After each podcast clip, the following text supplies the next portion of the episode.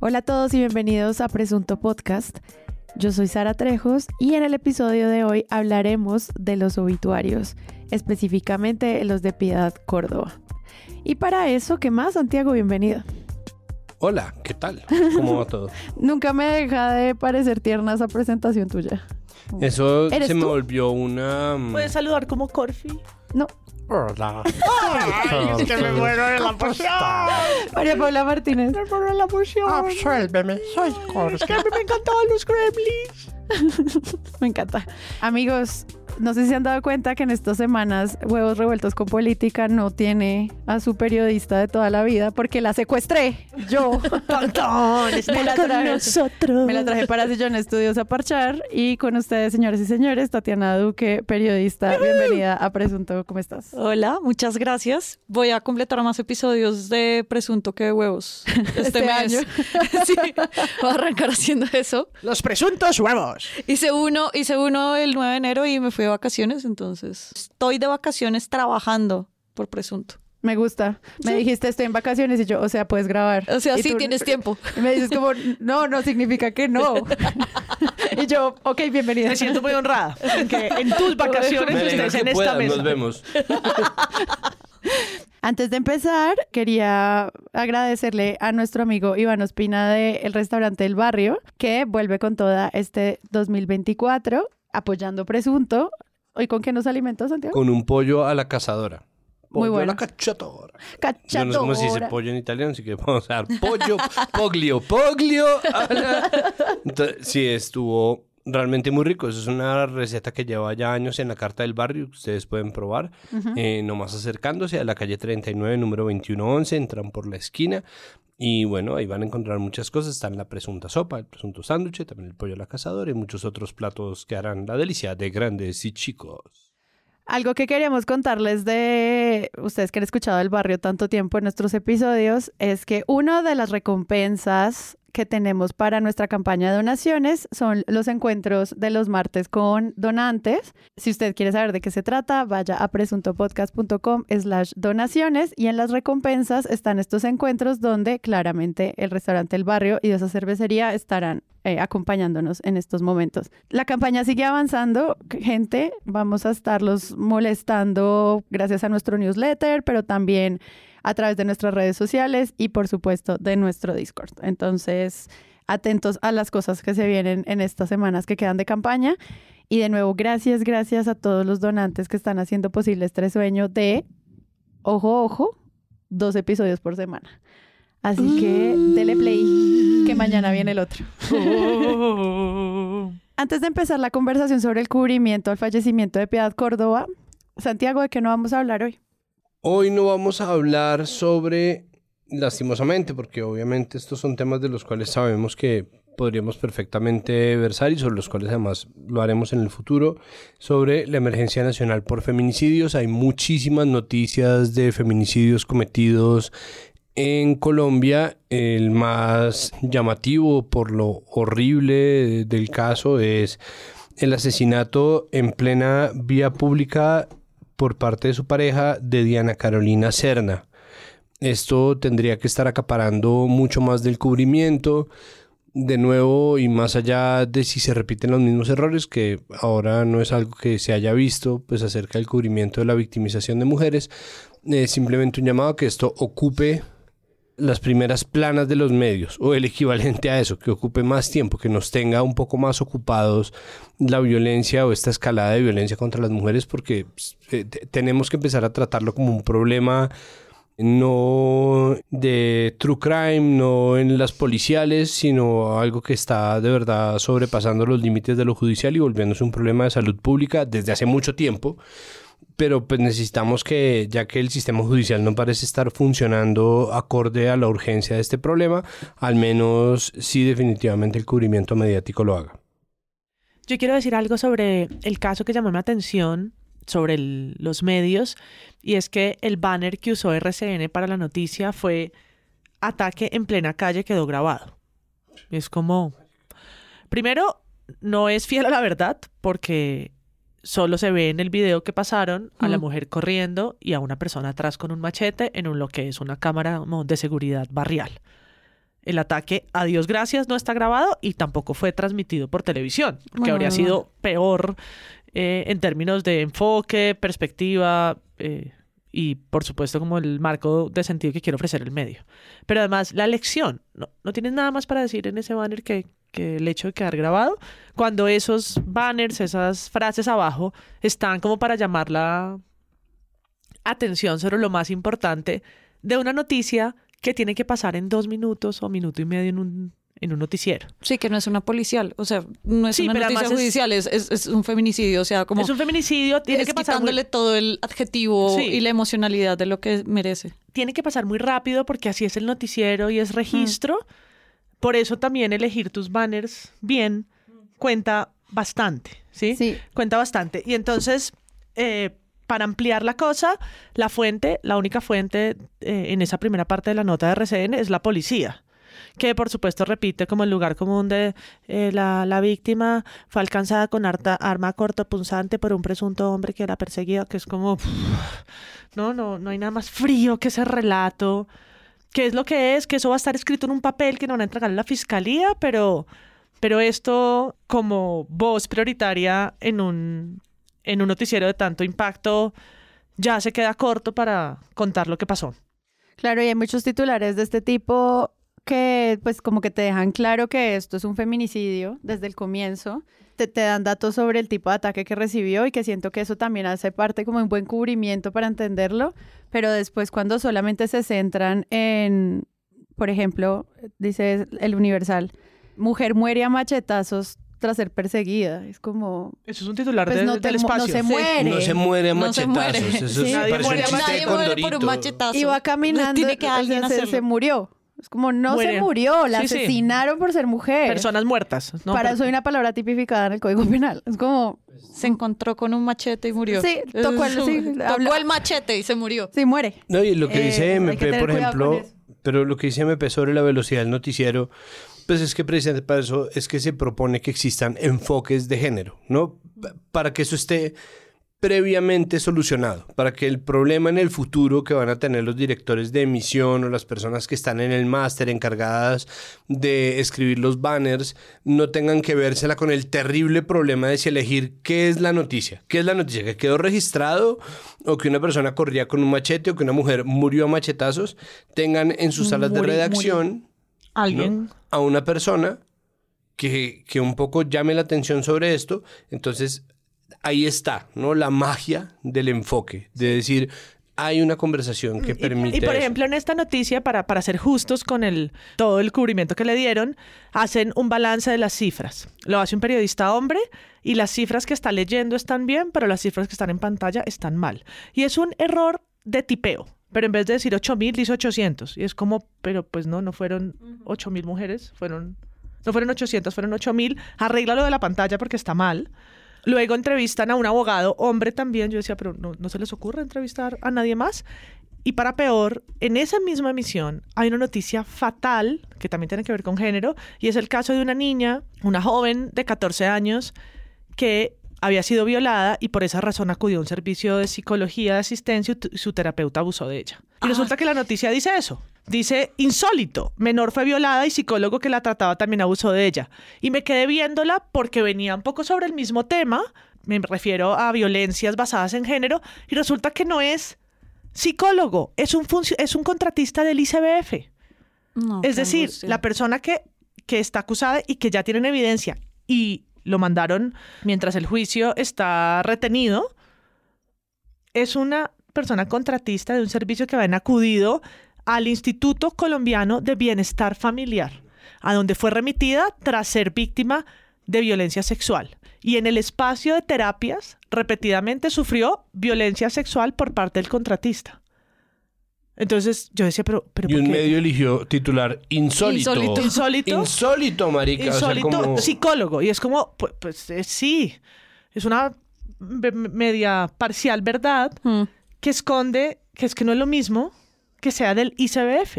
Y es como, ¿por qué no nombran lo que es, maldita sea? Que eso es una cosa, ya que eh, Santiago decía, como necesitamos una persona en las, en las salas de redacción que hable de este tema. Ojalá que algún día esto esté tan interiorizado que no necesitemos tener como a la policía de la, la, policía del género detrás de cada uno de los periodistas y editores, sino que sea una cosa que realmente cada reportero y reportera interiorice, como esto se trata de una forma diferente. Y pues digamos, todavía no tenemos muchas personas hablando de género en las redacciones, así que lo que estoy diciendo es una utopía todavía, pero deberíamos llegar hasta allá. Sí, igual el gran balance es que ya no te sale el crimen pasional en la búsqueda que hicimos de esta noticia. Ah, sí. Y hay un cambio a la vez. Sí, sí. Pues muerta, muerta machetazos es la que ahora hay que combatir. Sí, pero... Sí, como que no te mueres pasando al lado un machete. datos, datos. Pero, es que además el, siempre podemos volver a caer ahí, ¿no? Cada vez que celebramos que eso pasa, vuelve a pasar un episodio como el de Unicentro, hmm. ¿No? Y ocurre otra vez, vuelve, vuelve el crimen pasional. Y por eso necesitamos mejores salas de redacción. Es decir, eso empieza desde la economía, desde la contratación de personas. Hmm. La nómina que uno decide tener es efectivamente el enfoque editorial que uno va a privilegiar.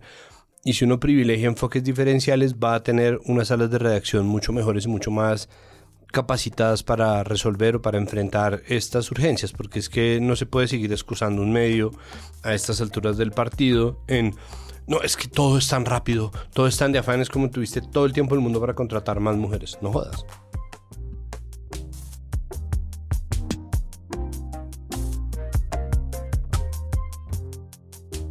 Lo último en Noticias Caracol.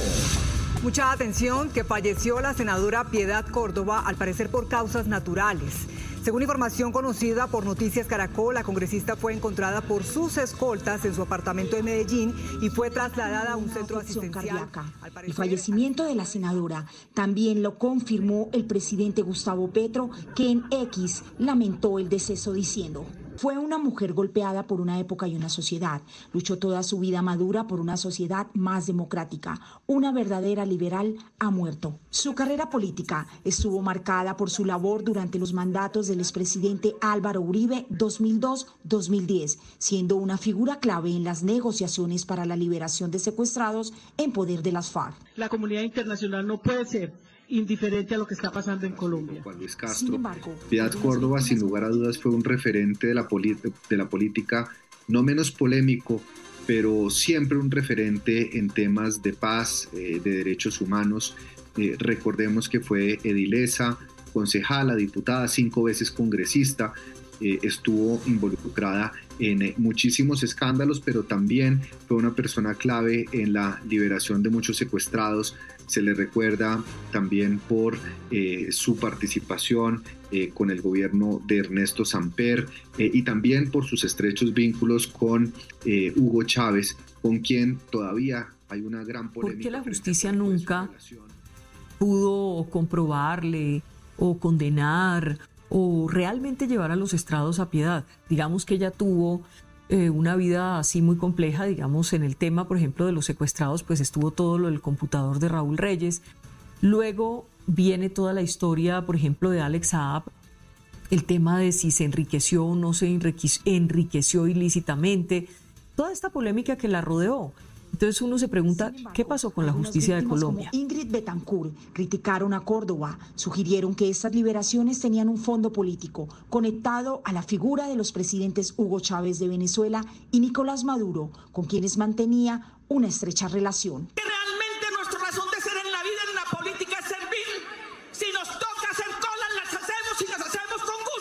La senadora Córdoba fue una figura polémica y reconocida en el ámbito político colombiano. Sus esfuerzos por la paz y las controversias. Seguir dilatando.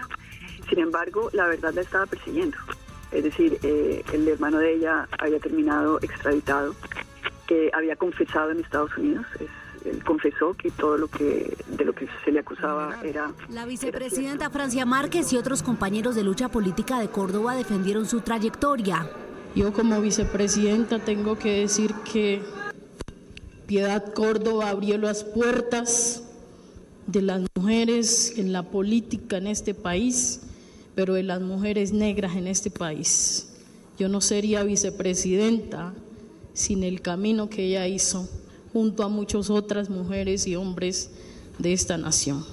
levantó las banderas de la paz cuando... Tras la muerte de, de Piedad Córdoba, los medios de comunicación desplegaron un cubrimiento muy interesante sobre esta política congresista líder nacional de muchos temas. Entonces, para empezar, quisiera que habláramos de los obituarios, porque esto es un formato adicional al formato de perfil y creo que le trae unos retos distintos a los periodistas en tanto, por un lado, hay eh, obituarios que muchas veces ya están escritos aun cuando la persona está viva, pero pues están listos y preparándose para una actualización. Y por el otro, ocurren estos en los que pues hay una muerte inesperada como la de Piedad Córdoba que le plantea unas líneas editoriales a los periodistas en varios niveles. Admiración por un lado o desprecio por el otro, igual. Quisiera que charláramos sobre esto y para arrancar entendiendo un poco mejor este concepto, quisiera que habláramos un poquito de los adjetivos, porque yo creo que los adjetivos son herramientas que sirven al lenguaje y específicamente para la crítica de medios nos sirven a nosotros para entender cuáles son las líneas editoriales bajo las cuales se está haciendo el cubrimiento del personaje. Entonces, hablemos un poquito de estos adjetivos en este cubrimiento. ¿Ustedes qué opinan? Creo que para un perfil el adjetivo tiene que utilizarse, digamos, el adjetivo tiene una carga emocional que te puede dar como una idea sustentada por datos, o sea, lo que hablábamos ahora de mujer muere por un objeto cortopunzante es muy diferente a decir hubo un feminicidio.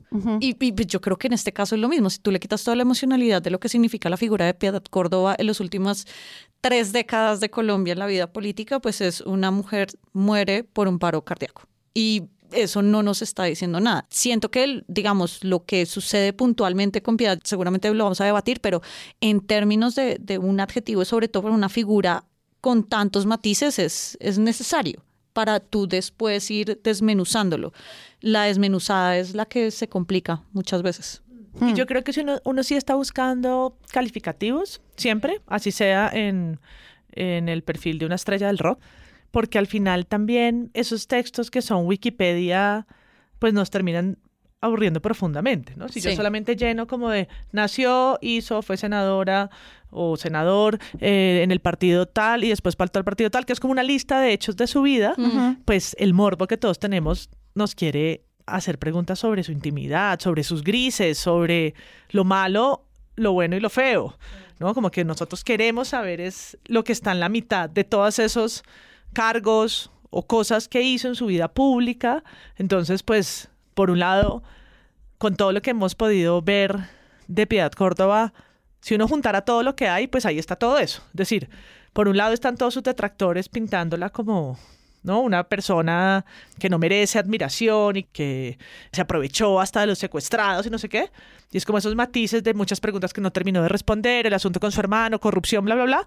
Y por el otro lado, como una mujer luchadora, eh, la primera en los derechos. Ahí están los grises, ¿no? Sí. Creo que Daniel Coronel lo supo para mí decir bien en su columna de los Danieles, porque dice, pues tal vez no fue el monstruo que pintan sus detractores ni el ángel que pretenden sus defensores. Y eso mm. parece una frase cajón dicha por mi tío, pero creo que todos somos así. O sea, nosotros no somos de pronto las personas que nuestra mamá pinta solo con lo bueno, ni somos lo que nuestra expareja que más nos odia nos resume. ¿sí? No somos ninguna de las dos, somos un poquito de ambas. ¿no? Todos tenemos esos, esos yin yangs en nuestra vida. Y yo creo que un buen perfil periodístico es capaz en justicia de poner todo eso. Las columnas ensañadas en solo un lado de la historia a mí me molestan tanto las malas que pretenden pintar, pues, y, un poco cagarse en la persona, como dicen, pero a mí también esas columnas empalagosas del muerto absolutamente bueno me hastían, ¿no? Que es como, no, pero mejor dicho, canonicemos, ¿no? Sí. esta cosa que es solo una oda al eh, bien pensante, solo buena de alguien, que no fue el caso de Piedad, porque hay pocas de esas, pero ¿saben a qué me refiero? Han leído, han leído eh, columnas sobre muertos perfectos. Sí, es verdad. Es que me parece un reto cuando estás haciendo un perfil de alguien que está vivo, por ejemplo, un presidente que acaba de ganar, mm. versus a una persona que muere. O sea, siento que eso cambia la aproximación periodística también, pues porque tienes que acudir a otros lugares para poder reconstruir el perfil y pues muchas veces puedes caer en eso, que siento que es lo que pues causa curiosidad ahorita para Presunto, es como hablar de cómo se construyen estos personajes desde esa historia que se va narrando. Hay personajes de personajes. La gran mayoría de los personajes van a tener unas zonas grises gigantescas porque obviamente una persona pública tiene bien querientes y mal querientes. Es, bueno, también son frases de cajón, pero bueno, apelando y, un poco retomando lo que decía MP, pues las frases de cajón son frases de cajón porque suelen ser ciertas. Se tienen a la mano en un cajón para sacarlas. Entonces, claro, son genéricas y no sirven cuando se muere una persona cercana a uno, cercana a alguien que uno quiere, pero es importantísimo recordar siempre que la realidad suele ser ni tan tan ni muy muy, ¿no? Eso no es una eso no es un statement político, eso no es políticamente de centro ni es políticamente de ningún lado, no es políticamente tibio, no existe, es simplemente nunca va a ser tan extremo como quien la defiende, o sea, nunca va a ser tan buena como como se dice o tan mala como se dice. Eso es una obviedad, pero es una obviedad que tenemos que estar recordando constantemente, sobre todo en el caso de personas cuya lucha o cuyo trasegar por la vida pública estaba plenamente vigente cuando murieron, como en el caso de Piat Córdoba. Yo conozco, verdad, muy pocos casos de alguien que uno diga, esta persona fue lo peor, e incluso así habría que revisar muy bien su historia porque hay que contarla, porque de nuevo el periodismo es un oficio que está basado más en el uso de la pregunta que en el uso de la respuesta, y en ese sentido vale más indagar incluso para hacer el obituario que simplemente salir a decir lo que uno cree o salir, como hicieron muchos medios de comunicación, a recargar el adjetivo en las declaraciones de otra persona, cosa que nosotros llevamos documentando desde abril del 2018, ¿no? Y es como, ¿no? Piat Córdoba era buciraco, comillas, exteniente de la policía, o cualquier persona, ¿no? María Sí, sí, Fernanda sí. Cabal. Ujú. Piat Córdoba era, no es que, comillas, Ingrid Betancourt. Eso, eso es una táctica en donde igual va a salir el adjetivo. Yo soy, en este caso, pro adjetivo. Si uno tiene algo que decir sobre una persona que se murió, lo que pasa es que ese adjetivo tendría que ir justificado un poco como derechos y deberes. ¿no? Entonces, el deber es como tú tienes derecho a tu adjetivo, pero me gustaría que nos dieras también algo de historia. Mi ejemplo más inmediato es Henry Kissinger. Es una persona sobre la cual yo no tengo nada, nada, nada bueno que decir. Nada en Ni absoluto. los gringos tienen algo Ni los que gringos decir, tienen. sí. Y sin embargo, es importante revisar qué dicen quienes elogian a Henry Kissinger. Así sea, qué dicen ellos, cómo lo ven desde el otro lado. Entonces, la transparencia de decir, miren, no nos gusta este personaje, perfectamente se puede, numeral, se puede, pero obliga, ahí sí, dignidad obliga a que el obituario se haga. Y ahí es donde efectivamente el hecho de que haya muerto cambia completamente las cosas Ajá. obliga algo de honorabilidad porque es una persona que más no se va a poder defender ella, ¿no? Y además que para eso, pues digamos, eh, los adjetivos se llenan de datos. Yo sí siento que hay un, como un deber en el periodismo y sobre todo medios escritos, bueno, ahora que todo se consigue por internet y todo esto, en, en mantener como preservar una memoria colectiva o, o llenar o ayudar a, a, a crear una idea de memoria colectiva como de país y de hechos que han sucedido, digamos, en la silla siempre creemos como si tienes una idea de qué pasó en la política en tal año, puedes buscar en la silla y seguramente va a haber como una cosa rápida de esto. Y lo mismo ocurre con personajes como tan complejos como Piedad Córdoba. Yo sí siento que, digamos, medios, digamos que llevan muchos años cubriendo, estoy hablando del tiempo, el espectador, el país, la BBC que han hecho perfiles de esto, de Piedad, tienen una mirada mucho más completa porque es que estamos hablando de un archivo de tres décadas que no solamente es lo que dijo Ingrid Betancourt, que tiene una carga emocional muy fuerte y muy pesada sobre las labores que hizo Piedad Córdoba para la liberación de secuestrados en 2008, 2006, etcétera, que pueden ser, digamos, una nota para salir del paso, versus, digamos, la piedad de los noventas, la piedad secuestrada, la piedad que estuvo hablando con, con Castaño, la piedad que se fue hasta Miraflores, la piedad que presentó Alex Saab con el régimen venezolano, la piedad del hermano que está eh, vinculado con el narcotráfico en Estados Unidos. O sea que hay una mirada absolutamente completa y no solamente la reaccionitis y hacer una nota de, de así está reaccionando el país por la muerte de Piedad Córdoba. Pues que como en el perfil de la BBC, de BBC Mundo, y es como odiada y amada, y pues porque ella fue todas estas cosas al mismo tiempo. Y eso yo creo que sí es lo que tienen que retratarse, o eso es lo, lo chévere de un, buen obituario y bien hecho de muchas figuras, porque pues Piedad Córdoba no ha sido la primera como gran política, pero sí fue una política que atravesó muchas vidas en Colombia. Pero además estamos hablando de una mujer negra, es decir, Mm. esto tiene además, Mm. no, esto capa. tiene otra capa, Otra capa. porque esto, pues por ejemplo, hay una anécdota que estaba Primer- relatada, lo veo en senadora, Twitter, senadora afro, senadora En, el, en el liberalismo, o sea, era la liberal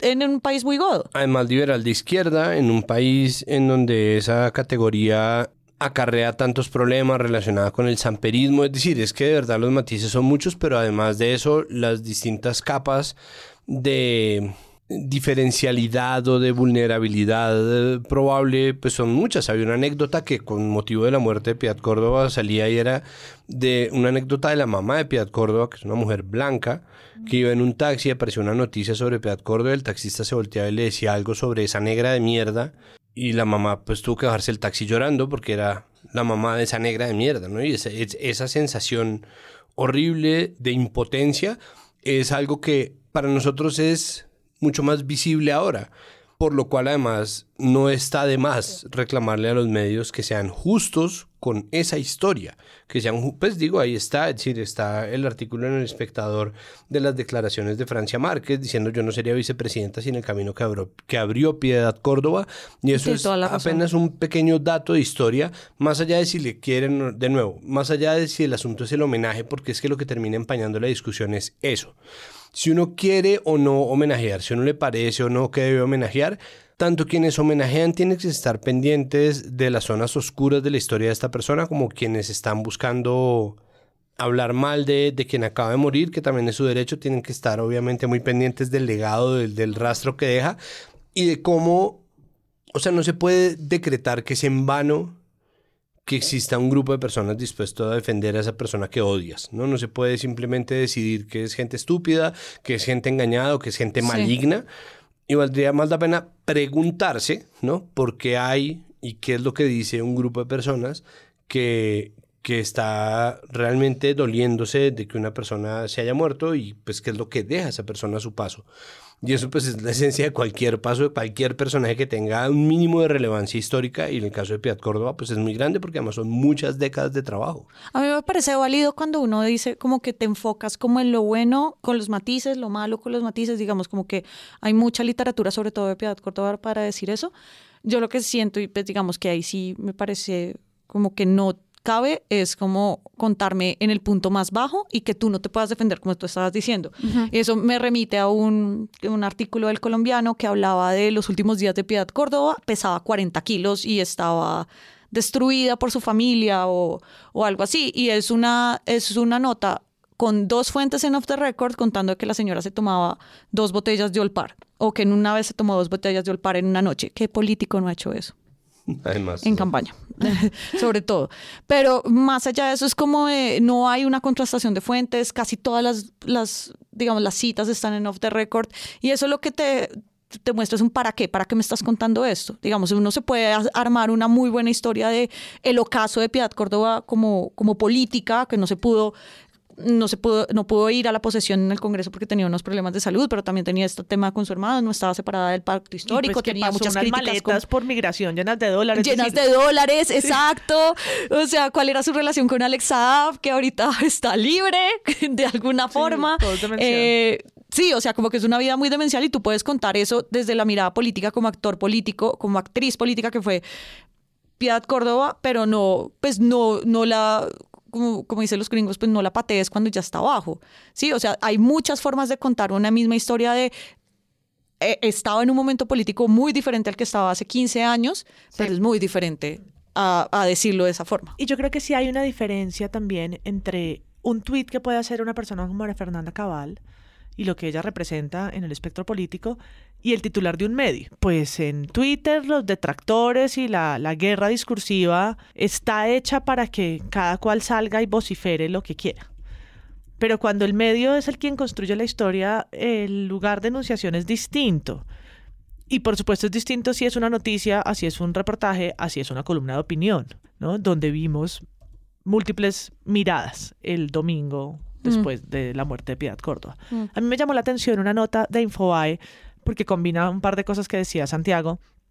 Y es esta fórmula tan vieja pero tan común que es poner una frase de alguien más y decir dijo, sí. Como de la policía, de un presidente, y es como nosotros no somos ni clasistas ni machistas, es que son ustedes, lo dijo el señor. Yo solamente lo estoy. Los de presuntos son unos vagos, dijo.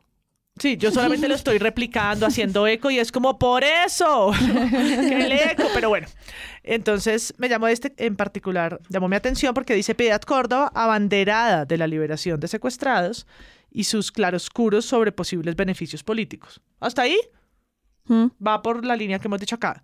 Y luego hay un, dos puntos y una frase traída de todos los, los cabellos, como dice esa frase. Era, era una traficante del dolor. Es como, ¿what? Entre comillas, ¿no? A- abanderada de los, de los secuestrados, claroscuros, beneficios políticos, traficante del dolor.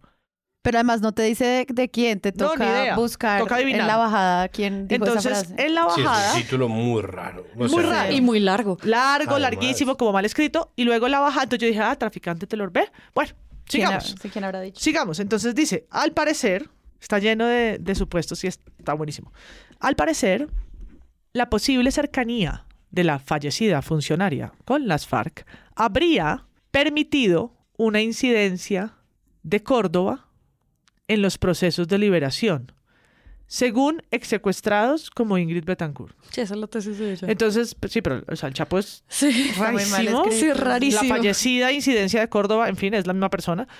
Y dice, según ex secuestrados como Ingrid Betancourt. Y arriba hay una frase entre comillas. Entonces yo dije, "Eh, ¿eso lo dijo Ingrid? Sí, ex secuestrados como Ingrid. Pero más exacto, ¿quiénes son los ex secuestrados? Ingrid. Uno. Entonces dije, Ingrid pero fue. yo no, Un grupo de uno. no sé si Ingrid dijo eso, quería ver por la figura Ingrid y por algo que hablamos en los premios Presunto, que si no han escuchado, vayan ya, como por el peso que le dan a las palabras de una persona como ella y no sé qué. Entonces me fui a leer el artículo que verán es igual de malo que su título y entonces abajo descubro que no fue Ingrid la que dijo eso.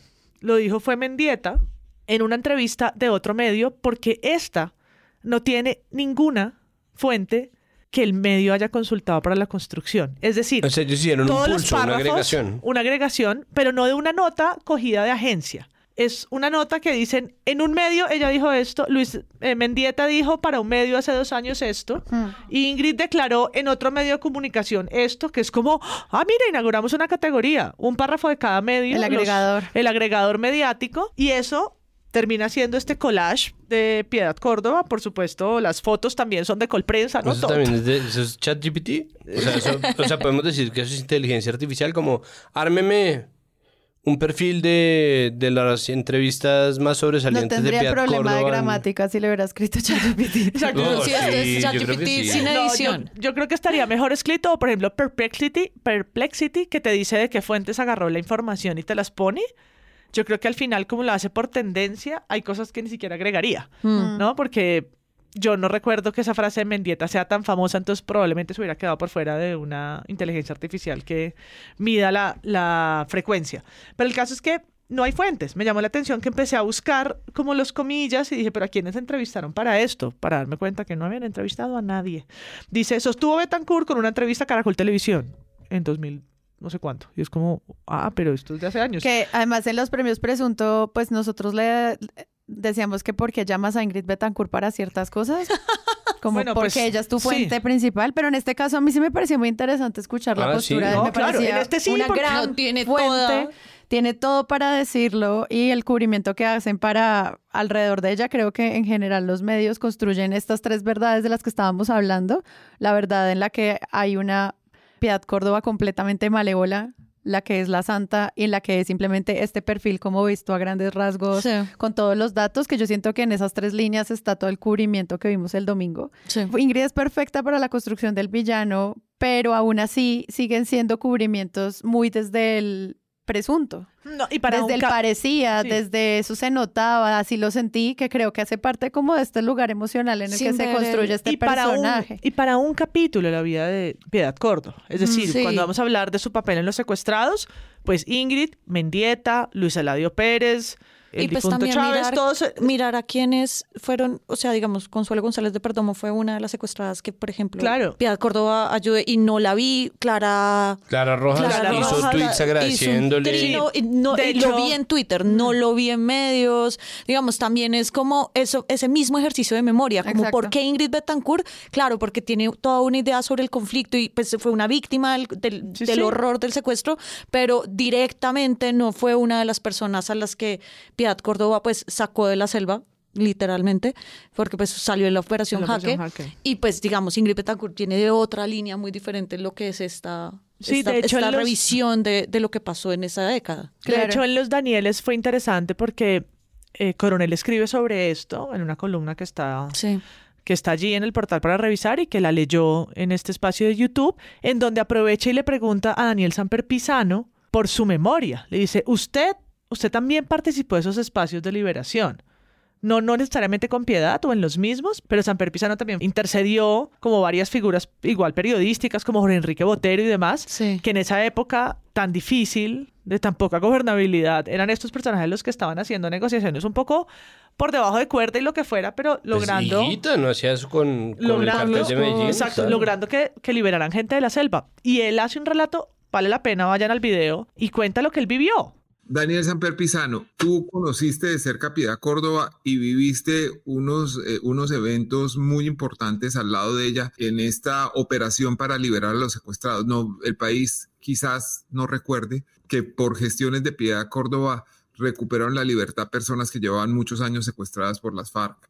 Consuelo González de Perdomo, Clara Rojas, eh, Luis Eladio Pérez, eh, Jorge Eduardo Heche, entre los que recuerdo así de golpe, Alan Jara. Tú participaste en alguna de esas operaciones. ¿Cómo son tus recuerdos de esa época?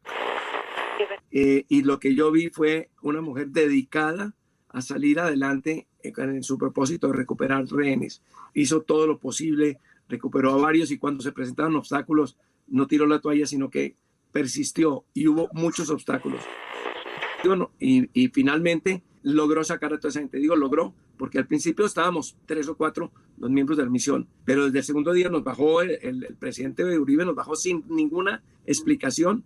Dijo usted, eh, la misión se, se, aborta porque no han cumplido. Era mentira, por supuesto. Y Piedad dijo, no, no, no, no vamos a dejarnos. Aunque me vaya yo sola, voy a ir. Y se fue sola. Todos los demás nos tocó quedarnos abajo por órdenes del gobierno. Pero ella se fue sola y sola rescató a, a no sé, a cuatro, a cinco, a seis eh, rehenes. Yo puedo decir de, de Piedad que era una persona llena de compasión, solidaria y valiente. Esa fue la que yo conocí. No soy juez de, de ella, no sé en qué cosas en, se equivocó, en qué, en qué cometió algún pecado o en qué, en, o en qué violó la ley. Pero esa piedad que yo conocí era una piedad realmente admirable. Tengo que decir. Hace- lo dije entonces, lo digo ahora. Hace un tiempo. Por supuesto, dice entre líneas, no, pues yo de los capítulos más recientes no tengo ni idea porque de eso yo no sé. Yo estuve en ese capítulo. Porque como todos, en ¿cuántos años tenía Piedad Córdoba? ¿70?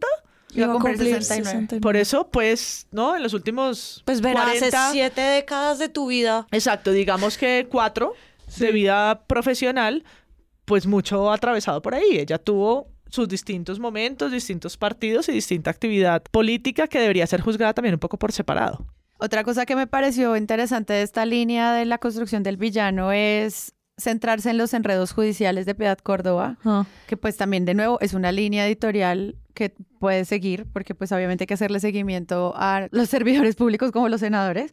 A mí lo que me sorprende del colombiano de el peso de la política, dos puntos, los enredos judiciales de Piedad Córdoba, es que enumera todos estos que tú mencionaste ahorita. Los procesos. Todo, cada uno de los procesos y al final de cada uno de los párrafos siempre menciona no hay pruebas. Luego le devolvieron su participación política. Como la del Luego- Consejo de Estado en 2016, que fue lo de Ordóñez. se- eh, nunca se le demostró esto. O sea, el mismo medio en el desarrollo del artículo dice no hay las suficientes pruebas para estos procesos judiciales que obviamente no significa que sea inocente. Entonces mi pregunta con el titular es, ¿los enredos judiciales de Piedad Córdoba debería tener el dato de una vez que no fueron... Es muy difícil porque yo sí Ahí- creo ahí- que ahí hay no una- entiendo cómo lo haces, porque acá obviamente es un clickbait para decir Total. esta persona tiene muchos enredos judiciales, pero si todo el desarrollo del artículo es, pero no. No, y además ¿Cómo como cuáles a son un- las pruebas, un y digamos que, que cuál fue la definición de la sala. Yo siento que pues sí, es, es más un clickbait, pero sí hay toda una carga política en lo que significó eventualmente la llegada de Piedad Córdoba al pacto histórico y era como todo este tema que había alrededor de ella y como ella estaba como medio perdida en el espectro político Ajá. justamente por lo que sucedió, por lo de Lo Alejandro, hermano. lo de Alejandro Ordóñez, lo del hermano y como esa resurrección entre muchas comillas política porque Petro la puso en la lista del pacto histórico. Pues esa es yo creo que la más, la más difícil de todas. Hay una cosa que, sin pruebas, me parece a mí ahí, es, por ejemplo, a ver si me acompañan en esta, y es, Hace poquito se murió Mario Castaño. El senador. El senador que es de el, las el marionetas. de las marionetas, que es un tipo que tenía una red de corrupción gigantesca. Sí. Al que le probaron un montón de cosas. Estaba en preso. que estaba preso un montón.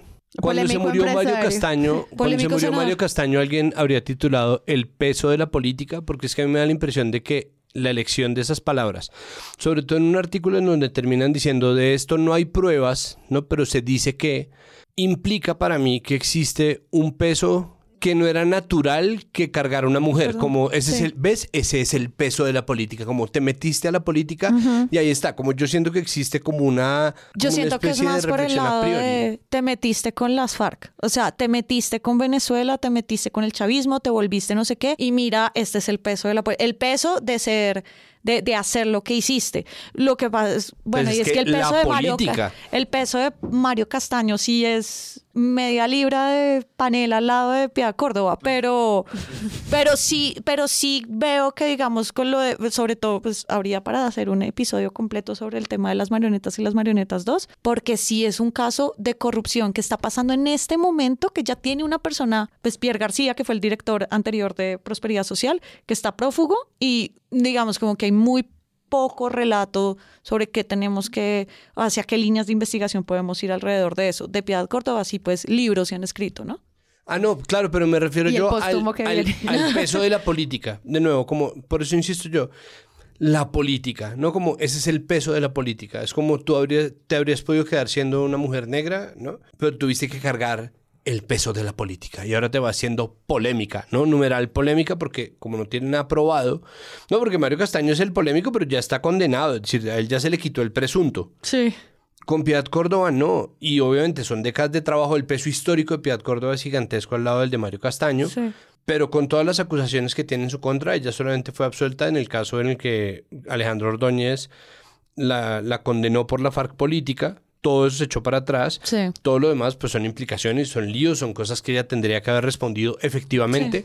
Pero la elección de las palabras del peso de la política es una cosa que a mí me todavía me, me cuesta, me hace sentir simplemente que es una titulación. Yo no creo que haya sido pensada como malintencionada. Sí, yo creo sino también es que, una cosa trataron de ser muy, muy estoicos, muy histriónicos, perdón. muy pero además como trataron como de decir como "Mm, es que ese es las altas y las bajas, pero eso nunca jamás lo dirían de una persona, nunca jamás van a decir de, de Álvaro Uribe Vélez, quien ha tenido que cargar el peso de la política como es que ese es el peso de la política. No sé, me parece que existe una implicación ahí que mm, me gustaría elaborarla más, pero creo que me demoraría media hora pensando. Hay unas líneas editoriales que a mí me parecen, pues, posturas, por ejemplo, lo que tú mencionaste ahora, Santi, en relación a la importancia de la política la representación afro en Colombia. Algunos medios simplemente dicen, usaba turbantes para verse más excepcional. El fashion icon, sí. Y y otros dicen como, sin esto no hay ruta a la participación política afro. Y pues mencionan, se centran en el perfil más bien en hablar de la ley de participación ley afro y, y ese tipo de cosas. Yo siento que si son decisiones, el orden en el que construyes a estos personajes, por más que al comienzo intentes hacerlo de la manera más objetiva, sí hay algo que yo siento que el periodista tiene una postura al respecto y eso precisamente pues es lo que vimos reflejado acá.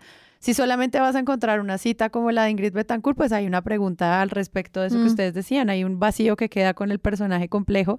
Y si solamente haces una lista de Wikipedia. datos, pues también no estás desinformando, pero al mismo tiempo no estás diciendo cuál es la complejidad del personaje. Entonces yo lo, lo que igual sí vi fue como unas decisiones, sobre todo los medios internacionales, mucho más interesantes precisamente porque no se ponían como con a qué partido a qué partido o cuál lugar de la historia pararse, sino en, en decir y enumerar cuáles eran las razones por las cuales el personaje era complejo. Que ahí Sí. me parece que es una buena manera de construir el perfil, como qué es lo que la hace polémica. Sí, que es lo que le hizo interesante y por qué nos cuesta y, y tiene que tomar, o sea, yo sí creo que para personajes como estos sí tiene que tomar trabajo hacer un perfil, hacer un obituario, o sea, no por nada Ana Cristina Restrepo pues duró tantos años escribiendo un libro sobre Carlos Gaviria Díaz, que no era solamente pues este gran pensador, sino tenía toda una vida paralela y lo que sea, o todo lo que se ha escrito de Álvaro Gómez, digamos, o sea, como que son personajes que merecen, merecen tener como una reportería y unos adjetivos y unos datos que correspondan a lo que hicieron. Y que a mí me parece periodísticamente muchísimo más interesante. Sí. Estos total. personajes que otros, ¿no? Que otros con la vida más plana, Sí, con los logros más claros, con los admiradores en fila. Creo que son estos personajes los que vale la pena perfilar al estilo Sherlock y tratar de sacarles esos capítulos de su vida en algo que termina siendo un contenido que yo sí creo el periodismo o, o una buena pluma de un escritor puede lograr Mm. terminar haciendo mucho mejor. Mm. No el día siguiente que se muere, obviamente. Sí. Pero pues ya veremos, ¿no? El libro que sacan de 500 páginas sobre. Hay una columna que le dan a Luis Eduardo Celis en cambio, donde lo presentan como compañero de Piedad Córdoba. Y es una columna que a mí me parece que no funciona porque además de que cae como en los sistemas de una lambonería justificada en estos adjetivos que estamos diciendo que pueden ser muy poco llenos de datos, es al final es como una reconstrucción de un montón de nombres que participaron en los procesos de los que ella hizo parte. Entonces al Sí. final en esta columna o en este, no sé, retrato o no sé cómo posicionarlo en los medios de comunicación, finalmente no te informa de nada, solo que Un estuvieron... anecdotario de un cuando anecdotario, pero con un ella. anecdotario de gente, además, Sí. como de cuántos amigos conozco. Name dropping. Sí, Name- estaba, estaba con Iván Cepeda, estaba con Álvaro Leiva, estaba con no sé quién, y es como, ajá, con No, la Paz, y como, bueno, nos vimos en Venezuela y que hablamos con Hugo, y es como, Yo nominaría este texto como a un texto que no vale la pena que lean, porque la verdad siento que tampoco le hace justicia como al respeto profundo que le tenía el personaje a Piedad Córdoba y al mismo tiempo lo único que hace es esta enumeración de un montón de hechos que en el fondo no se interconectan para crear un buen perfil. Entonces siento que ahí hubo como un fallo, no sé cómo lo dejaron pasar en, Para la, mí en eso la es edición. premio a mal corrector de estilo, porque si una persona recibe esa columna, un texto que le comisionaron a alguien sobre quien no saben si sabe escribir bien o no, o no saben el texto que va a sacar, pues yo entiendo el afán, pero pues para eso también existen editores de periódicos que editan día a día, que son unas hachas y pues la gente de cambio saca artículos todos los santos días. No puede ser que alguien no se pueda sentar a decir, no, un momento, ordenemos esto, Mm. jerarquicémoslo, una llamada a Celis y le dice, oiga, mire, tengo esta vaina, me gustaría hacer esto, ¿qué le parece? No, no me parecen. Bueno, entonces vuélvelo a escribir, ¿no? Es decir, ¿para qué es- entonces están los editores y los correctores de estilo si no es para eso? ¿No? Sí, de pronto querían decir está muy bien conectada Piedad Córdoba, pues eso ya todos lo sabemos. Sí, o como hace parte fundamental de la historia. Es como, gracias, Farid. Gracias. Pero claro, al mismo tiempo están poniendo una persona que está seguramente en duelo por la muerte de Piedad, ¿no? Ujú. Que es eh, Celis, a hacer un poco su recuento.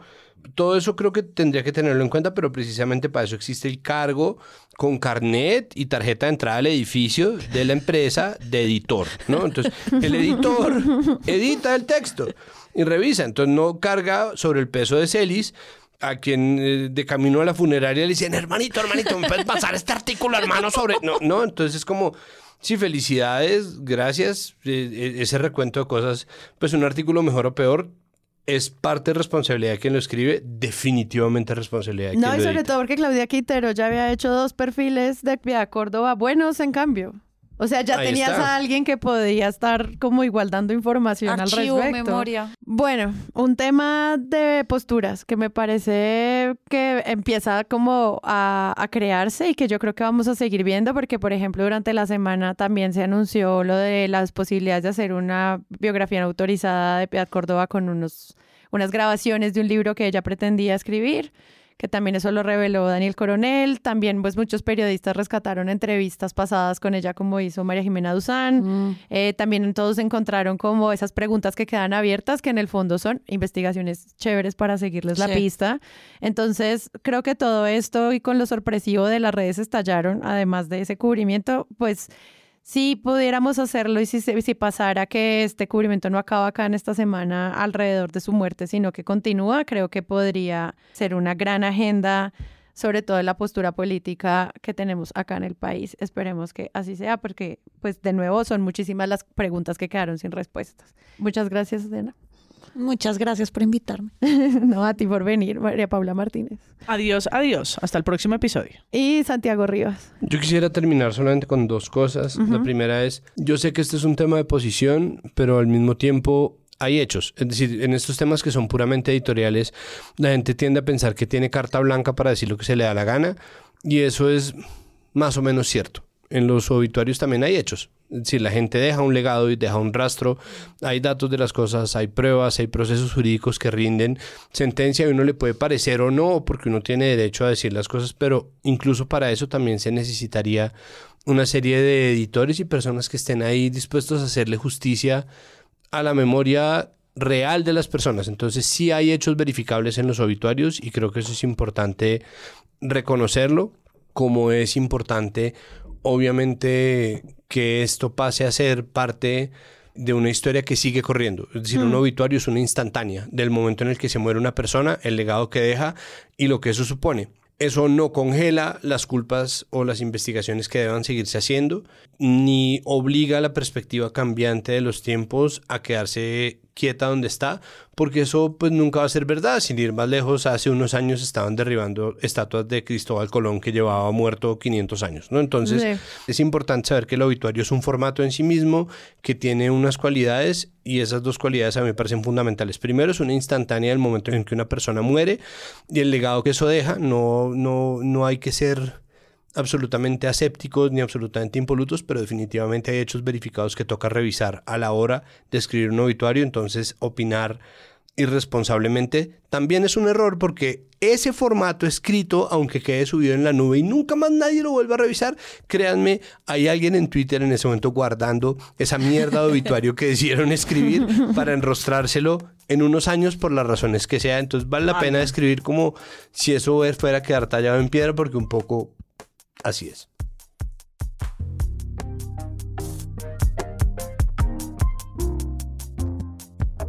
Si les gustó este episodio y quieren apoyar este podcast, los invitamos a que lo compartan en todas sus redes sociales. Esa es la mejor manera de crecer. Presunto Podcast es producido por Sara Trejos con el análisis de Santiago Rivas, María Paula Martínez, Juan Álvarez y Andrés Páramo. La postproducción la hacemos Rodrigo Rodríguez del Oro Podcast y yo. Nuestra asistente de producción es Paula Villán de Sillón Estudios. Les invitamos que visiten presuntopodcast.com donde pueden ser donantes y parte de la membresía de Presunto. Con su ayuda podremos financiar este proyecto y diseñar mejoras para ser sostenibles y salir cada semana. Al mismo tiempo, en la misma página pueden encontrar el ingreso a nuestra comunidad de Discord, que si no saben qué es, imaginen un super chat donde cada tema tiene su propio canal desde una selección de memes y titulastres, pero también canales de crítica de medios sobre periodismo de género, internacional, ciencia, político, cultural y chequeos. También pueden escucharnos en nuestro canal de YouTube y en todas las plataformas de podcast. En algunas de esas plataformas nos pueden dejar calificaciones y comentarios. Eso siempre ayuda a que otras personas nos encuentren. Presunto Podcast es producido en Sillón Estudios, una red de podcast independiente donde pueden encontrar otros podcasts. Gracias a ustedes por escuchar. La próxima semana esperen un nuevo episodio.